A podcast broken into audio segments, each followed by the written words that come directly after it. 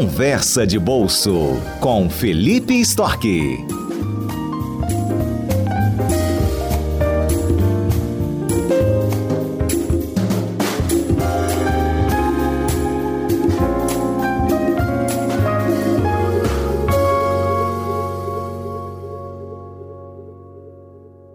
Bom dia, Fernanda. Bom dia, ouvintes. É um prazer estar aqui com vocês mais uma vez. Hoje nós vamos falar sobre uma dúvida que é bastante frequente para investidores iniciantes, para aquelas pessoas que estão começando a participar do mercado financeiro. Se o preço de uma ação está baixo, quer dizer que ela está barata e por isso eu devo comprar? A verdade é que não. Se o preço de uma ação está baixo, não quer dizer que ela está barata.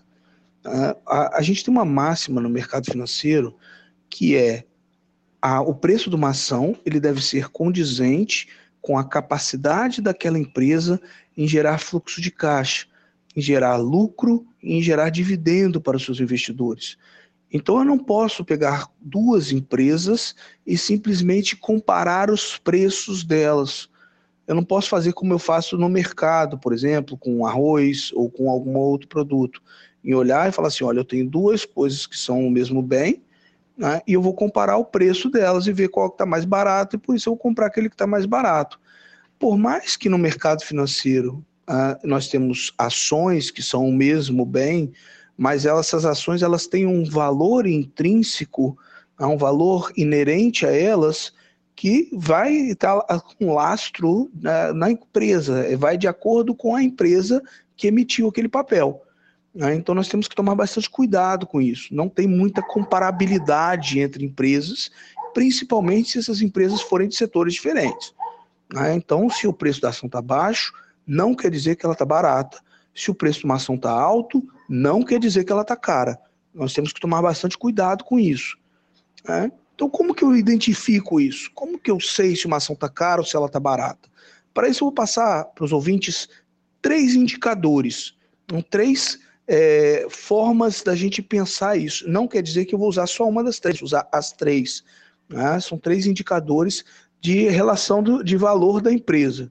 Ah, o primeiro é a relação entre preço e lucro.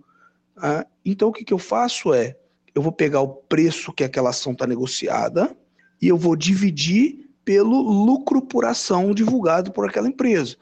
Ah, e, aí, nota que se o preço dela for é, maior do que o lucro por ação, quer dizer que a minha capacidade de gerar lucro para os investidores de acordo com o preço dela está baixo. Ah, então eu vou para eu recuperar o preço, eu vou precisar de alguns períodos para eu conseguir fazer isso. Nota que se o preço for 10 e o lucro dela for 1, então eu vou precisar de 10 anos recebendo aquele mesmo lucro para eu conseguir recuperar o preço que eu paguei por aquela ação. Então quer dizer que ela está cara.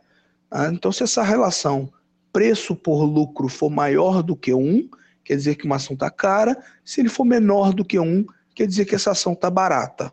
O segundo indicador que eu vou passar para os nossos ouvintes, ele é a relação entre o preço por ação e o valor patrimonial por ação. Então, o que é o valor patrimonial por ação? É, ele é o patrimônio líquido acumulado por aquela empresa dividido pelo número de ações que aquela empresa tem emitido ok? Então eu vou pegar o preço que está sendo negociado e vou dividir por esse valor patrimonial que essa empresa tem por ação. Se o preço for maior do que o valor patrimonial, então se essa relação for maior do que um, quer dizer que essa ação está cara, né? que ela está sendo negociada acima do que ela vale. Né? Se essa relação de preço por valor patrimonial for menor do que um, quer dizer que essa ação está barata, e, e ela está sendo negociada abaixo do que ela efetivamente vale. O terceiro indicador que eu vou passar para os nossos ouvintes, ele é a relação entre o valor da empresa e o EBITDA. Ah, e aí vamos pensar o que são essas duas coisas. O valor da empresa é o valor de mercado. Então eu pego o preço daquela ação e multiplico pela quantidade de ações que essa empresa tem disponível. Então eu tenho o valor dela em mercado hoje. O EBITDA ah, também algumas pessoas vão conhecer como EBITDA, você pode ouvir falar com esse termo, ou em português é o Lagida. Ah, O, o EBITDA é o lucro antes dos juros, impostos, depreciação e amortização de uma empresa. Ah, ele não é um indicador obrigatório que a empresa é, divulgar para os investidores. Tá? Então, pela regulação da CVM, não é obrigado que a empresa divulgue o seu EBITDA, mas é um indicador muito comum no mercado. Então, é comum também dessas empresas fazerem essa divulgação. Tá? Ou então é fácil da gente encontrar dentro das nossas corretoras que nós estivermos fazendo o nosso investimento. Então, o que, que eu vou fazer? Ah, eu vou pegar o valor da, de mercado da empresa e vou dividir pelo EBITDA. Ah, e aí, o que, que eu estou fazendo?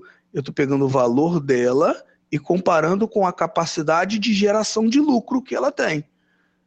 Se o valor for maior do que a capacidade de geração de lucro, quer dizer que essa empresa ela está cara.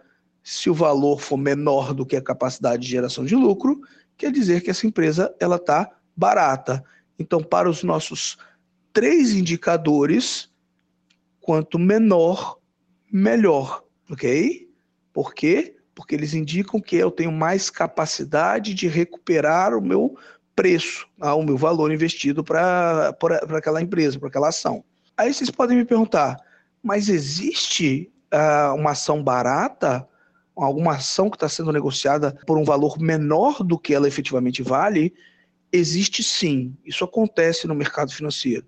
E nós temos ações que são maior, que negociadas acima do que elas valem, ações que são negociadas abaixo do que elas valem, porque nós temos um comportamento muito grande de expectativas, fazendo, cumprindo um papel das pessoas é, às vezes tomarem decisões que geram essa distorção em relação ao valor que aquele bem tem intrínseco efetivamente. Então nós temos oportunidades de comprar com preços baixos e vender com preços altos, mas para isso nós temos que fazer as análises necessárias para nós identificarmos quais ações estão com preços baixos, quais ações estão com preços altos. Existe também alguns investidores que preferem negociar ações que têm preços baixos, ok? Não quer dizer que estão negociando ações baratas quer dizer que eles preferem ações que estão com preços baixos. Isso tem uma razão. Primeiro, a variação percentual para essas ações, ela costuma ser maior. Então, vamos pegar duas ações. Vamos supor que eu tenho uma ação que custa R$ reais e eu tenho uma ação que custa R$ reais. Uma variação no preço de 50 centavos para essa ação que custa R$ reais é uma variação de 10%. Para aquela ação que custa R$ reais, é uma variação de 1%. Então, nota que as variações em termos percentuais, elas são maiores para aquelas ações que têm preços baixos. Isso gera oportunidade de ganhos, principalmente para quem faz investimentos de mais curto prazo. E um outro motivo é que quando eu faço aquisição de uma ação que tem preço baixo, por o mesmo valor, então vamos supor que eu vou entrar com mil reais, eu compro uma quantidade maior de ações do que se eu for comprar uma ação que tem um preço mais alto. Aí esse é um dos, também um motivo para alguns investidores preferirem ações que têm preços baixos. Agora, se você é um investidor iniciante, eu sugiro que você invista primeiro em mais longo prazo para você ficar mais confortável, se sentir mais confiante em termos de avaliação e compra do ativo, né? e sempre busque os indicadores sempre busque as ações que estão baratas e não as ações que estão caras. Né? E essas ações elas costumam sim estar baratas, principalmente em momentos de baixa, em momentos de crise econômica. Hoje nós temos a bolsa ainda sendo negociada a um preço bem menor do que foi a sua máxima histórica. Então, muitas pessoas indicam que tem sim espaço de valorização. Tem ações que estão baixas, outras não. Ah, não são todas as ações que estão baratas, então não saiam comprando é, sem avaliar primeiro aquele bem que você está comprando efetivamente. Ok? Eu espero que eu tenha ajudado. Estou disponível aí para qualquer dúvida que os ouvintes tenham, que vocês tenham. Um bom final de semana a todos. Um abraço, Fernanda. Um abraço para os nossos ouvintes e até a próxima sexta-feira.